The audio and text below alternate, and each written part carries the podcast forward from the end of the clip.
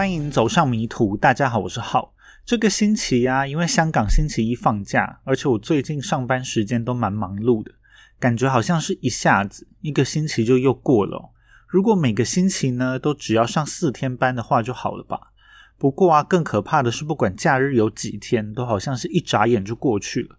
而且看一看行事历，香港下一次放假竟然是要等到十月的重阳节，就只能慢慢等啦。最近呢，好像是真的很久没有念 Apple Podcast 的留言了。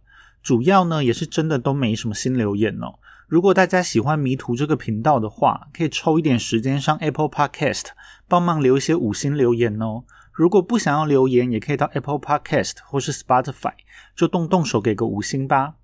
今天要念的第一则留言呢，是不知道取什么名字了，在六月二十七日的留言，给了我一个五星好评哦。留言的标题是呢，很多新故事，内容是说喜欢听真实犯罪类的节目，推推推，还给了我三个大拇指哦。第二则留言呢是来自 UCK，还有一个很长的底线，他在八月十四日的留言也是给了我五星好评。留言的标题啊是三个眼睛冒出爱心的脸，内容是说好好听，好喜欢结尾的旅游或生活故事，最后又给了我两个闪闪发光的爱心。那很感谢大家的支持哦，我就会继续努力。今天要跟大家分享的呢，是一起发生在比利时的案件，所以在这一集的结尾就会有一些关于比利时的分享啦。那就让我们开始今天的案件吧。在一九九六年八月，比利时有一名恶名昭彰的连环杀人犯落网，Mark Dutu，我就叫他阿土。阿土呢，除了犯下一连串的绑架案还有谋杀案之外，还涉及到了人口贩卖，还有儿童卖淫的案件。由于他手上的受害者啊，都是一些年纪很小的女孩，比利时人民就对于阿土残忍杀害这些完全没办法保护自己的小女孩而感到非常愤怒。而且呢，随着越来越多的案件内幕的曝光，人们呢就发现，其实政府很早就有机会可以抓住阿土，这样一来就可以避免这些案件的发生。但是却因为司法体系的失能，竟然让阿土一直能够逍遥法外哦，才让他犯下这些罪行。认为司法不公的比利时人就把怒火渐渐转移到了警方、司法界还有政界的身上。后来甚至出现了一些爆料，暗示阿土的案件呐背后水很深，人口贩卖案件背后牵涉到的人可能是遍布整个比利时的达官显贵。因此呢，案情能够揭露给人民知道的部分。仅仅只是这整起案件的冰山一角，比利时的警方是不敢查，也不能够查这一起案件，所以只好拿阿土来草草结案，给社会大众一个凶手来堵住悠悠众口。因为如果真的要把这一起案件调查到水落石出的话，有可能会动摇国本。爆料者就认为阿土的案情必定有着重重黑幕，也有着司法体系故意包庇罪行的可能，社会舆论的风向就越演越烈。人民对比利时政府的信任度就在这无边无际的揣测之中降到了冰点。后来，在一九九六年十月的时候，一群失踪儿童的父母对阿土的案件非常的愤怒，他们害怕自己的子女也是遭到拐卖，也不希望还有其他的儿童因为这样子的案件而失踪。因此呢，他们召集了比利时人民一起走上街头怒吼，表达对政府的不满。在那一天呢，参与游行的人是人山人海。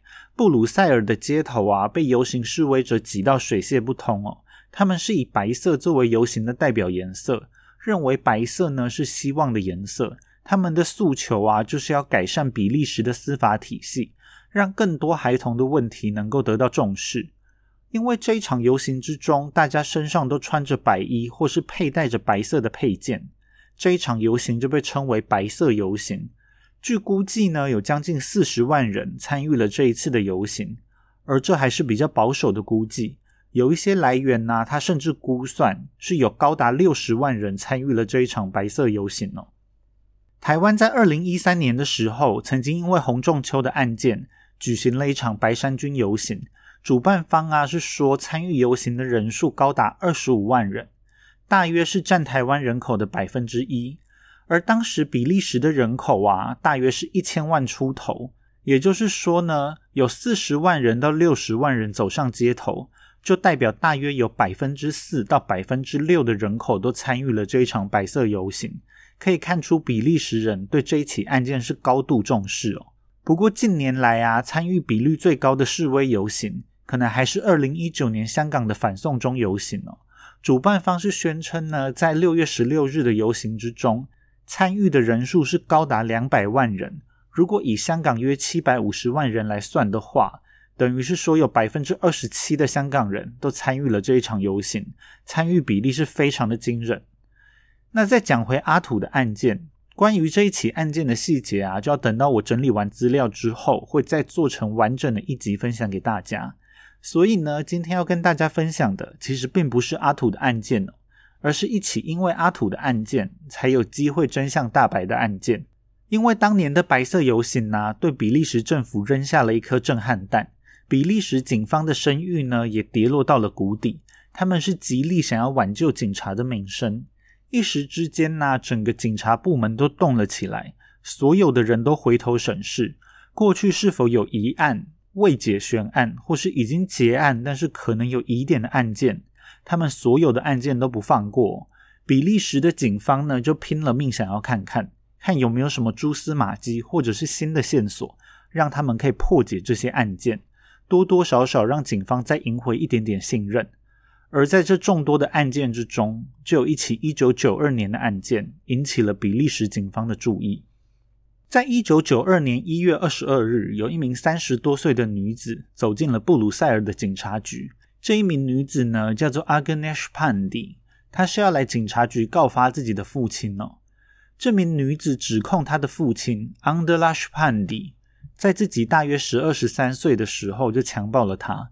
她从此就逃不出了父亲的魔掌，成为了他的性奴隶。而这个父亲呢，就是今天这一起案件的主角了。我就叫她潘娜。而来到警察局报案的女子呢，是潘娜的大女儿，我就叫她潘大姐。因为这一起案件里面呢，潘娜的家庭状况十分复杂哦，所以我会制作潘娜一家人的人物关系图，放在迷途的 IG 账号上。不知道迷途 IG 账号的听众呢，可以在节目资讯栏里面找到相关的资讯。因为潘娜的家庭成员有多达十二个人哦，有人物关系图的话，对了解案情当然是非常有帮助啦。潘大姐呢，对比利时警方说，他们家里的成员从好几年前开始，就一个接着一个消失，总共有潘娜的两任妻子以及四名子女下落不明。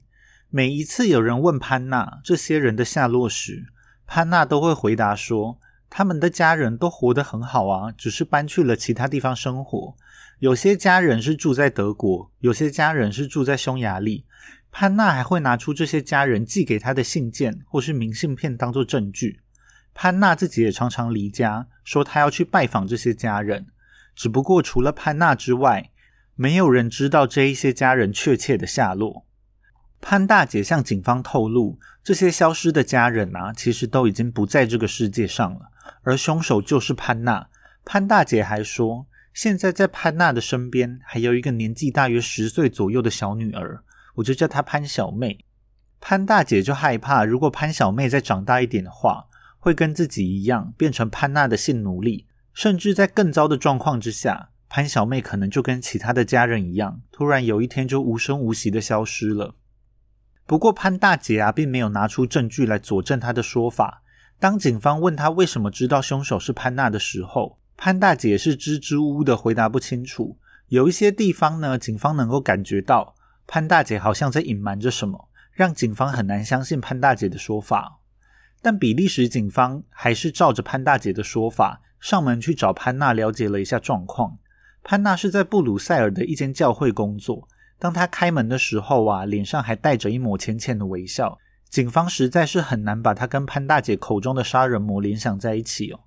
当潘娜听完警方的来意之后，很从容的就反驳了潘大姐的说法，并对这些家人的下落侃侃而谈。他说呢，这些家人呢，就是单纯在其他地方展开了新的生活。他一边说，还一边拿出了一叠厚厚的信件来证明自己并没有说谎哦。除了信件之外呢，潘娜还有许多像是来自迈阿密啊、以色列啊、巴西啊这些度假胜地寄来的明信片。署名的人呢，正是潘大姐认为已经不在这个世界上的家人们。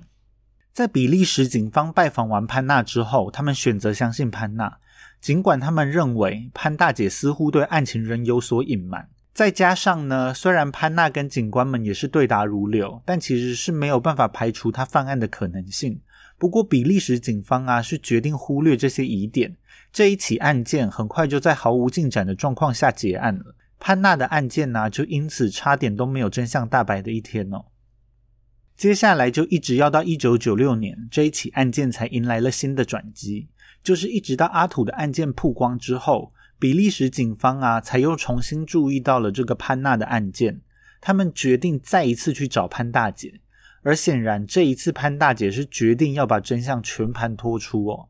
这一次潘大姐所诉说的故事呢，就仔细的描述了她跟潘娜是如何把家人一个接着一个，让他们彻底消失在这个世界上。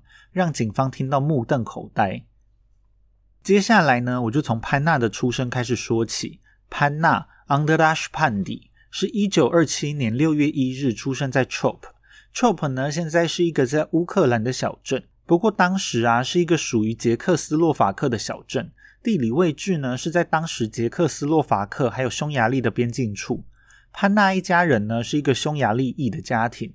对于潘娜早年的生活还有家庭状况，我找到的资料其实并不多，只知道潘娜在长大之后呢，是在匈牙利的一间基督教教堂中服务，并在一九五六年的九月十七日，跟一名叫做 Ilona Sulis 的女子结了婚。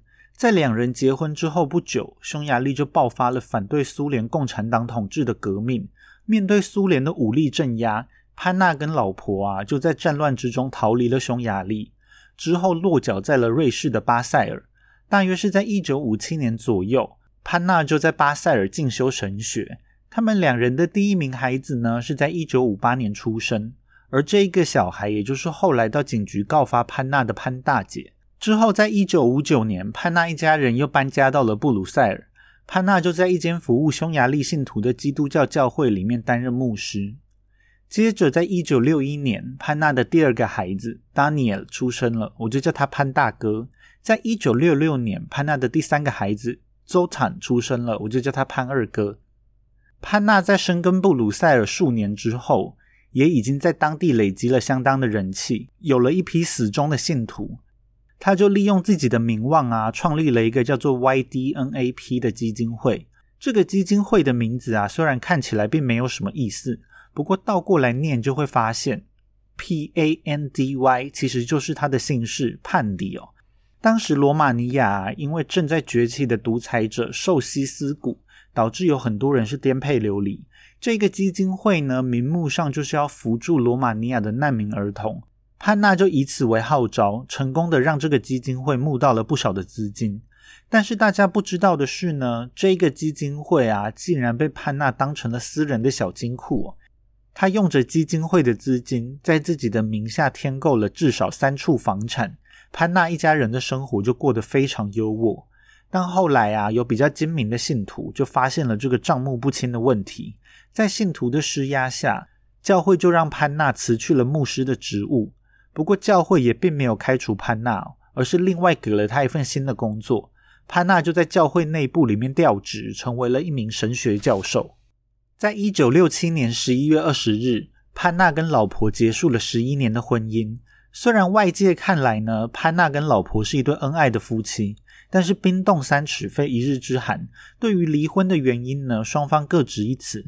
潘娜就指控老婆对他们的婚姻不忠，但是老婆却反过来指控潘娜，说她对家人有着诸多的虐待。潘娜在外面虽然看起来彬彬有礼，但是回到家却是一个非常强势的人。她是家中绝对的权威，家人都必须要服从她哦。没有他的允许，家人甚至是不可以擅自交朋友的。他们接触到的东西呢，都要经过潘娜的检查。要阅读什么书籍，也都需要潘娜点头。如果有人违背了潘娜，潘娜就会对他们进行虐待或是处罚。一家人就一直都生活在潘娜的淫威之下。因为两个人离婚了，我后面就会改叫这个老婆前妻。在离婚之后啊，前妻就带着潘大哥还有潘二哥搬了出去。失婚的潘娜开始定期在匈牙利的报纸上刊登征友广告。但是在她还没有找到新的对象之前，潘娜竟然把魔爪伸向了潘大姐。潘大姐这时的年纪呢，才十二岁、十三岁，她根本就不知道怎么样去反抗。更何况呢，这个时候家里面就只有潘娜跟潘大姐两个人，潘大姐也是根本就求助无门哦。潘娜对潘大姐为所欲为，把潘大姐变成了自己的性奴隶。潘大姐就过着这样的生活，大约十年的时间。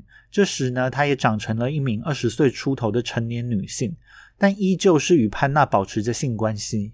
在一九七零年代的后期，潘娜终于在匈牙利的征友广告之中找到了对象。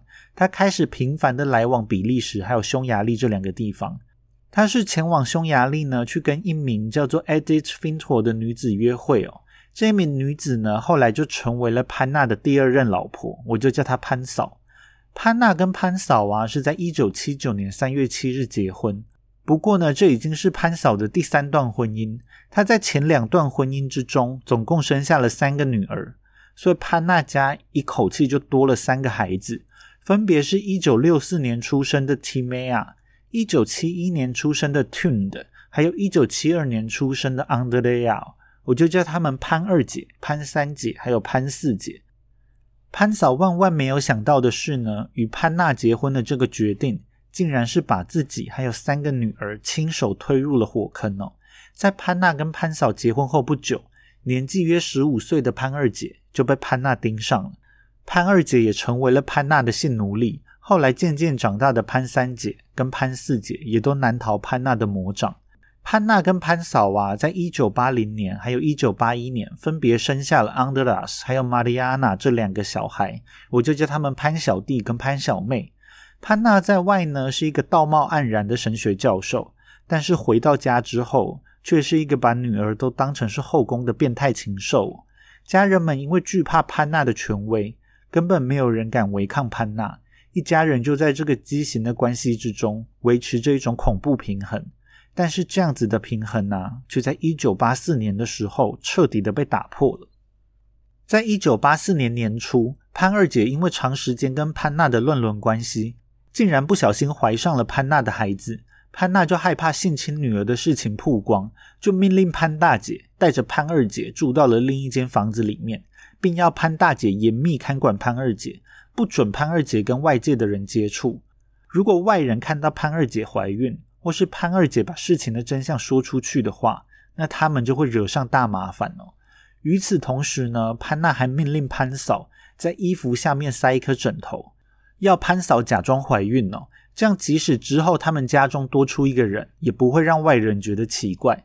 潘娜的计划呢，也一直执行的很顺利。最后是在一九八四年的十一月二十三日，潘二姐生下了一名男婴，取名叫做 Mark 马克。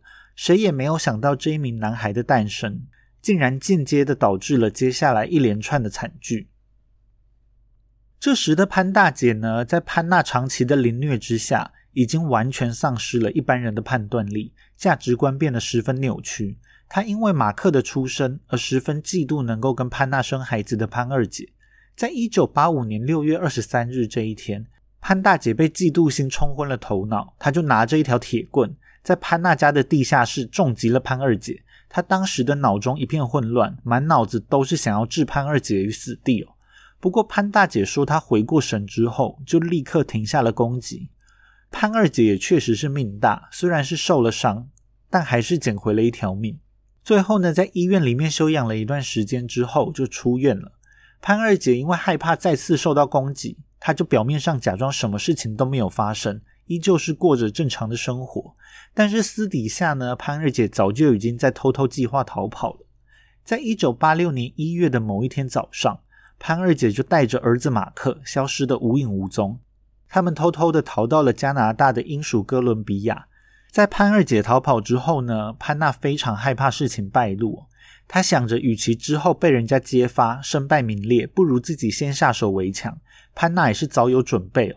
她拿出了一张不知道从哪里弄来的医生证明，上面就写着：马克的确是潘娜还有潘二姐的儿子，但是怀孕的原因呢，却与事实大相径庭。在医生证明上呢，潘二姐是因为不小心使用了一条沾到潘娜精液的毛巾而导致怀孕，虽然潘娜把潘二姐怀上了自己孩子的丑闻抖了出来，但是这一种当机立断的做法，就成功扭转了整件事情的性质，暂时是保住了潘娜的名声。但潜逃在外的潘二姐啊，仍然是一颗不定时炸弹。放任她在外面啪啪走，实在是太危险了。潘娜实在是承担不起潘二姐把真相说出去的后果，所以她一直都非常紧张。潘娜呢，就把自己的担忧告诉了潘大姐。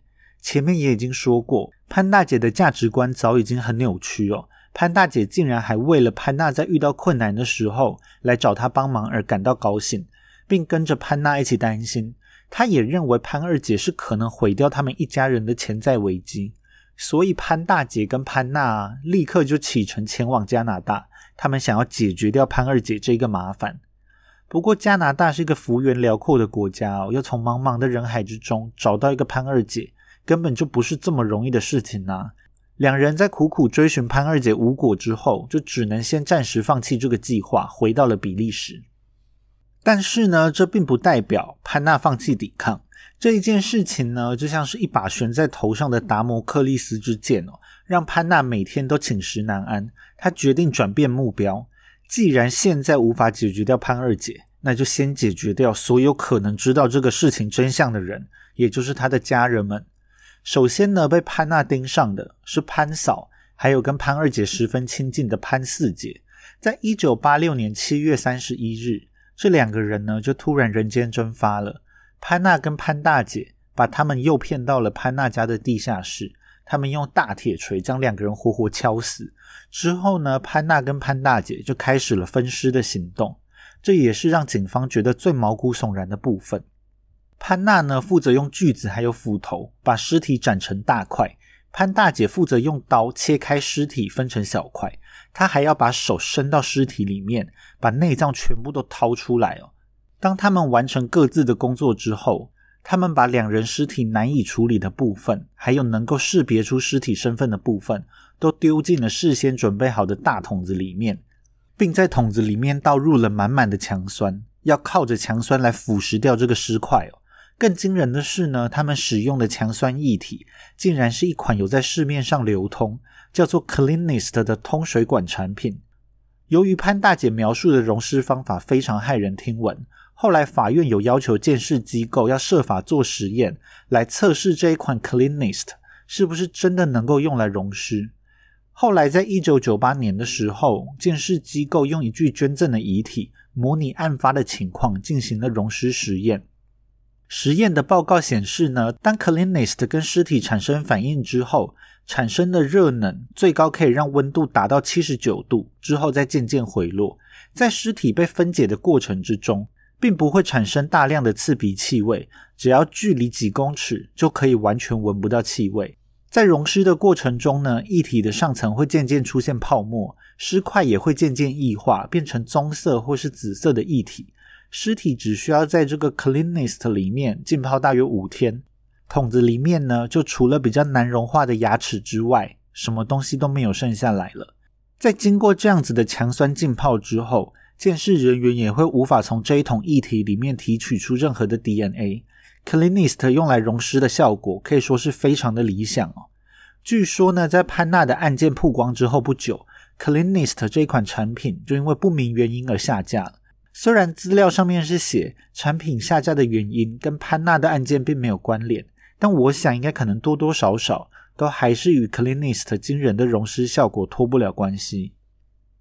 潘娜跟潘大姐除了用强酸来溶尸之外，还有一部分的尸块呢，他们是丢到了附近的屠宰场垃圾堆里面，因为这个垃圾堆里面呢本来就有着屠宰场的动物尸块，多几块尸块呢也不会遭人怀疑。而一些残留在地上的肉块还有碎骨，就是在清洗的过程之中被冲到了下水道里面。潘嫂还有潘四姐的尸体就这样子被清理的干干净净。对于潘嫂还有潘四姐的突然消失，潘娜对外宣称呢，是因为潘嫂另结了新欢，已经带着潘四姐一起搬到了德国。潘娜还在一九八六年的八月六日，把潘三姐伪装成潘四姐，就带着潘三姐一起到了德国。并在当地寄了一张明信片哦，再传了一封电报回家，庶民呢都是用潘嫂的名字，就假造潘嫂还活着的假象。之后在十月八日，潘娜跑到布鲁塞尔的警察局，告诉警察呢，潘嫂已经带着潘四姐跟奸夫跑到了德国生活。既然潘嫂都跑走了，他就想要请求跟潘嫂离婚。在杀了潘嫂还有潘四姐之后，潘娜有很长一段时间都没有下一步的动作。不过啊，先是潘二姐突然失踪，后来家里又有两个人人间蒸发，剩下来的家人疑问是越来越多。在一九八八年三月二十日，潘娜跟潘大姐又再次动手作案了。这一次呢，他们是把前妻还有潘大哥骗到了地下室，接着拿出一把步枪把两个人射杀，再按照先前处理尸块的方法，同样把这两个人的尸体处理得非常干净。在前妻跟潘大哥失踪之后，跟他们住在一起的潘二哥立刻就察觉到了事情不对劲，所以潘娜跟潘大姐很快也将潘二哥灭了口。在四月四日，潘二哥也被骗到了潘娜的地下室，在他都还没有搞清楚状况的时候，就已经成为了枪下亡魂。他的尸体呢，也是用同样的方法来进行处理，在短时间内杀掉前妻母子三人之后。潘娜还有潘大姐就处理掉了属于他们的东西，对外界说呢，他们三个人已经搬离了比利时。为了让外界相信他们三人还活着，潘娜先用前妻的名字在法国寄了一张明信片，之后还伪造儿子在匈牙利生活的迹象。这时呢，潘娜家除了身为共犯的潘大姐之外，就只剩下潘三姐、潘小弟还有潘小妹这三个人了。潘小弟跟潘小妹呢，因为年纪都还非常小，所以躲过了一劫。但是潘三姐就没有这么幸运了。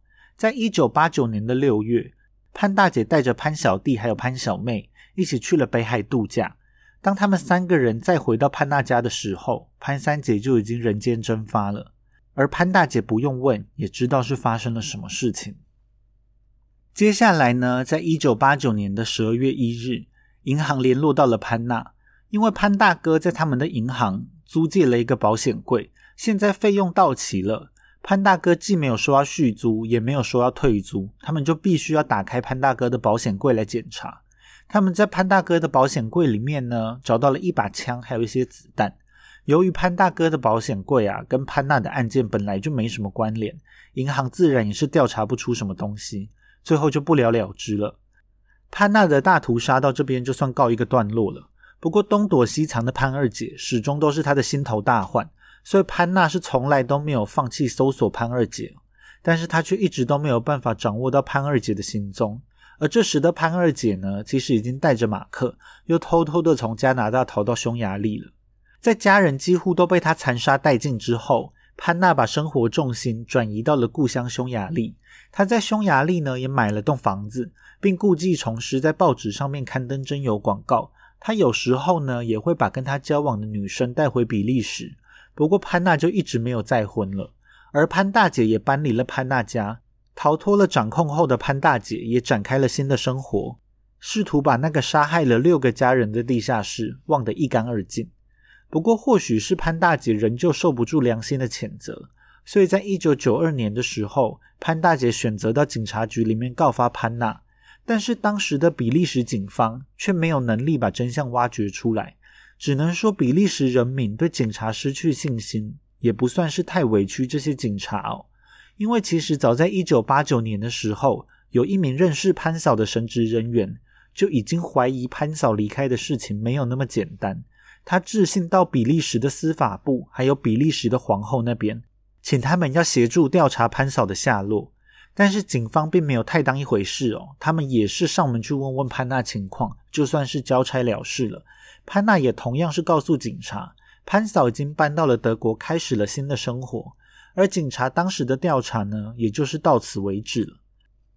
更讽刺的是啊，潘娜犯案的房子是位于布鲁塞尔运河的旁边，而刚好就在一九八九年左右，这条运河是曾经重建过的。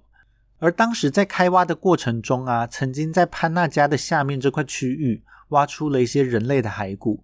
虽然当时警察正在调查潘嫂的下落，但是他们从来都没有认真调查过潘娜。一直到阿土的案件过后，潘娜的案件才又重见天日。警方在听完潘大姐的自白之后，立刻就展开了调查。在经过一年左右的搜证后，他们在一九九七年的九月九日前往潘娜犯罪的地下室进行了查探。虽然事情已经过了好几年，但警方仍然在地下室的下水道中找到了一些疑似是人骨还有牙齿的碎片。潘娜就因为设有重险，在一九九七年的十月十七日遭到了警方逮捕。接着呢，潘娜姐在十一月二十日的时候被逮捕了。在潘娜的案件曝光之后啊，社会上是一片哗然，很多人都批评比利时警方的无能哦，竟然在潘大姐主动投案的状况下。警方竟然还能错过破案的契机，但是警方呢也站出来为自己喊冤。他们说呢，每次他们其实都是有按照线索去跟潘娜接触的，但是潘娜的心理素质非常强，所有的问题呢都对答的很自然，情绪也拿捏的恰到好处，他们完全没有发现问题哦。这一起案件呢，同时还有请匈牙利的警方也协助调查，他们调查出来的结果呢，也是有一点让社会大众哭笑不得哦。潘娜竟然为了让家人都还活着的谎言可信度更高，在匈牙利雇佣了两个年轻演员来扮演潘大哥跟潘二哥。潘娜就对这两个演员说，他是正在构思一部自传类的剧作，他就把这两名演员呢带去见朋友，并叫朋友们散布他的儿子们还活着的消息。潘娜除了找人扮演儿子之外，根据一名曾经跟潘娜交往过的女子所言，在一九九六年的时候，潘娜曾经带着两个二十多岁的女子一起到了她家。她说这两个人呢是她的女儿。当时这个女子呢并没有太过留意，但是后来案件曝光之后，她才回忆起当时潘娜说的名字，就是已经惨遭杀害的潘三姐还有潘四姐的名字。其中一个扮演女儿的演员在案件曝光之后，才发觉自己遭受到了欺骗。他说，他在一九九二年到一九九六年的这一段期间之内，曾经多次扮演潘娜的女儿。每次潘娜都是跟他说，他正在筹备一部自传电影，需要演员来配合排练电影中的情境。虽然前前后后排练了好几年，但是这个女演员呢，竟然从来都没有起过疑心。后来，在一九八八年的一月，在潘娜地下室发现的人骨还有牙齿碎片的 DNA 鉴定结果终于出炉了。如果 DNA 的鉴定结果可以证明这些骨头碎片呢是属于潘娜失踪的家人，那对检方来说就会是一个非常有力的证据。结果 DNA 的鉴定结果竟然让所有人都跌破了眼镜。鉴定结果显示，这些骨头碎片呐是属于八个不同的人，分别是七名女性，还有一名男性，年纪呢大约都是在三十五岁以上。最让人觉得吊诡的是，这些 DNA 啊，并不属于任何一个潘娜家失踪的人哦。这一份出乎意料的 DNA 鉴定报告显示，除了失踪的六名家人之外，很有可能还有至少八位身份不明的人在潘娜手上遇害。但是因为潘娜是拒绝承认任何的罪行，所以只能靠检方自己来调查这些受害者的身份。不过很可惜的是啊，检方一直都没有线索可以确定受害者的身份哦。最后，检方就选择了放弃调查，并在二零零一年的四月二十日，以六起谋杀罪、杀人未遂罪、强暴罪还有乱伦罪起诉了潘娜，并以五项谋杀罪还有杀人未遂罪起诉了潘大姐。这一起案件呢，在二零零二年的二月十八日正式开庭，潘娜带着浅浅的微笑走上了被告席。在开庭两周的时间里，潘娜的脸上就始终都带着这一抹令人毛骨悚然的笑容。在法庭上呢，潘娜控诉检方竟然连一具尸体都没有找到，就要起诉他谋杀。他认为这是一场形同猎巫般的审判，他拒绝承认所有罪行哦。潘娜的论点也的确是检方证据上的弱点。在这一起案件上面呢，检方最主要的证据就是潘大姐的证词。并没有实际的物证可以佐证，对检方来说是十分不利的。更对检方不利的是呢，尽管他们有设法找到了潘二姐，但是潘二姐却没有勇气上庭指控潘娜跟潘大姐。即使事情已经过去了十几年，但是只要潘二姐一想到潘娜，他依旧是感到不寒而栗。因此呢，他拒绝出庭作证。潘娜认为呢，检方应该要拿出实质的证据来证明他的家人已经遇害了。潘娜声称，他的家人都活得非常好，只要他被释放，这些家人就都会来拜访他。不过呢，他在庭上还意义不明的说了一句：“他其实呢一直都有跟这些消失的孩子们保持联系哦。他们是透过天使来联系的。虽然没有物证是检方的弱点，但是他们另辟蹊径。检方呢在法庭上面放映了监视机构所做的实验影片，他们强迫陪审团观看强酸中的人体逐步被分解到消失殆尽的影片哦。亲眼看到尸块逐步变成液体的画面，对陪审团来说非常震撼。最后在二零零二年三月六日，陪审团判决潘娜还有潘大姐的罪名全部成立。潘娜被判处了终身监禁，潘大姐也被判处了二十一年的有期徒刑。虽然到最后检方都没有办法找出那八名 DNA 的主人，这也很有可能就成为了永远的悬案，但总算还是成功的将潘娜绳之以法了。潘娜呢，已经在二零一三年十二月二十二日的深夜，以高龄八十六岁死在了比利时的布鲁日监狱里面。至于被判处了二十一年的潘大姐，虽然也残忍的杀害了五位家人，不过她的处境呢也是令人同情的，因为她从小就被洗脑到判断力尽失。在潘大姐的结案陈词之中啊，她说她当时完全被潘娜掌控，她认为她没有别的选择。不过另一方面来看呢，如果不是她试图要杀掉潘二姐，也有可能这一连串的凶杀案其实根本不会发生哦。潘大姐后来呢，在被囚禁了十三年之后，她在二零一零年得到了提前释放。不过，潘大姐在狱中的时候被诊断出了乳癌，就不知道现在是否还活着了。有些人猜测呢，那些 DNA 的主人可能是潘娜从匈牙利骗回家的女子，也有人猜测可能是潘娜的基金会救助的罗马尼亚小孩。在潘娜被逮捕之后，有一对匈牙利的姐妹曾经出来分享。他们与潘娜交往的经验。那一年呢，他们看到了潘娜的征友广告，他们就认识了潘娜。潘娜同时跟这一对姐妹交往，并分别对两个人都做出了会娶他们做第三任老婆的承诺。被爱情还有潘娜的财产冲昏头的两姐妹，竟然是一起跟着潘娜回到了比利时。但是当他们一踏入潘娜家，潘娜就把他们两个人都囚禁在了家里面。潘娜把他们当成是佣人。叫他们洗衣做饭，还有到处打扫。潘娜把家里的所有门窗都上了锁，确保这对姐妹是无法靠着自己走到外面的。潘娜还对姐妹说呢：“不出门是为他们好。如果他们走在布鲁塞尔的街头，却只会说匈牙利语，那会引起怀疑的。”两姐妹虽然没有搞得太清楚会引起什么样的怀疑，但是她们就一直很乖的待在潘娜的房子里面。他们总共啊，在潘娜的房子里面待了大约一个星期。在这期间，潘娜就只有带他们出门过一次哦。最后，这一对姐妹呢，会离开潘娜的房子，是因为他们在聊天的时候发现，潘娜竟然是对他们两个人都做出了结婚的承诺。他们终于发现了潘娜是一个满口谎话的骗子，所以他们气扑扑的去找潘娜对质，要潘娜把他们送回匈牙利哦。而令人惊讶的是呢，潘娜竟然没有强留他们，而是很快的就真的把他们送回了匈牙利。这一对姐妹啊，后来在潘娜被逮捕之后大吃一惊，事后只要回想到在潘娜家度过的那个星期，都还是觉得余悸犹存。如果当时他们在潘娜家不小心发现了什么不该发现的，他们根本不敢想象，他们面对的将会是什么样的命运呢？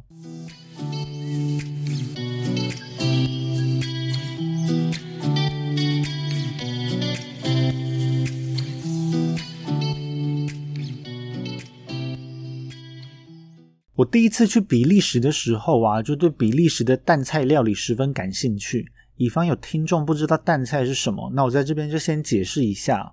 淡菜呢是一种长得很像九孔的贝类食物，在香港跟中国啊叫做青口。在台湾虽然我也有看到餐厅在卖比利时淡菜锅，但是呢，我之前就有看到一间餐厅标榜是使用马祖的现捞淡菜做的淡菜锅。一锅大概只有十颗蛋菜吧，就五百块台币哦，这个价位简直是在开玩笑。由于比利时的蛋菜非常有名，我们那个时候在抵达布鲁塞尔之后，就马上在找蛋菜餐厅。在布鲁塞尔的大广场附近呢，就一整条街都是在做游客生意的餐厅哦。其中最有名的呢，是一间百年老店，叫做 s h e Leon。不过这一家店呢，在网络上是评价两极，我们就想说，那干脆另外找一间好了。不过呢，我后来是有在巴黎吃过，同样是这一个家族开的另一个副品牌餐厅，叫做 Leon de Bruxelles。五间套餐呢，算是平价又实惠。后来就有点后悔啊，在布鲁塞尔没有选择这一家 c h e Leon 哦。我们后来是选择了一间叫做 s h e l t e m a 的餐厅，在当年呢，这是一家米其林推荐餐厅。不过我看 Google Map 啊，现在的状况呢是暂停营业，不知道是不是倒闭了。总之，当时走进这家餐厅呢，真的是一个大错特错的选择哦。一般来说啊，比利时蛋菜锅的分量是五百克的蛋菜配上一盘薯条。五百克虽然听起来蛮多的，不过其实蛋菜的重量大部分都在壳上面呢。一个人吃一份算是刚刚好。我们那时就一人点了一份白酒蛋菜锅。白酒蛋菜锅呢，在出锅前会淋上白酒，非常的香哦。由于这是一间米其林推荐餐厅，价位自然也不会太便宜。一份蛋菜锅的价位呢，大约是三十欧元。但是让人失望的是，这一锅蛋菜的味道不仅仅是平平无奇，更让人生气的是，这整个锅子里面竟然有很多沙。这一家餐厅的蛋菜可能就是我此生吃过最烂的蛋菜了。我原本已经觉得布鲁塞尔是一个非常无聊的城市。唯一期待的蛋菜锅，竟然还吃到难吃的食物，对比利时的印象真的是差到了极点哦。后来呢，住到德国，就发现每一间超市里面呢，都有卖很便宜的蛋菜，一公斤呢大约只要三欧元。我就会自己买奶油啊、大蒜啊、洋葱啊、番茄啊、白酒这些食材，自己在家里面煮蛋菜锅。基本上呢，只要把食材切一切，跟奶油炒一炒。然后把洗过的蛋菜丢到锅子里面，加一点白酒，然后把锅盖盖起来焖一下。起锅前再加一点白酒，撒一点甜罗勒，就算大功告成了。可以吃满满一公斤的蛋菜，成本还不到五欧元哦。相比之下，实在是划算到不可思议。不过比较雷的是啊，有一次我突发奇想，就想说如果加牛奶来煮蛋菜的话，会不会有点奶香味呢？结果呢，因为白酒是酸的。牛奶跟白酒加在一起之后，牛奶就大结块了。虽然呢，最后在吃起来味道上是没有什么问题，但是牛奶结块这件事，就让这一整锅蛋菜锅好像一个巨型的呕吐一样，卖相就蛮可怕的。希望大家在煮蛋菜锅的时候呢，就不要跟我犯同样的错误啦。以上呢就是这一集的全部内容了，大家拜拜，我们下次见喽。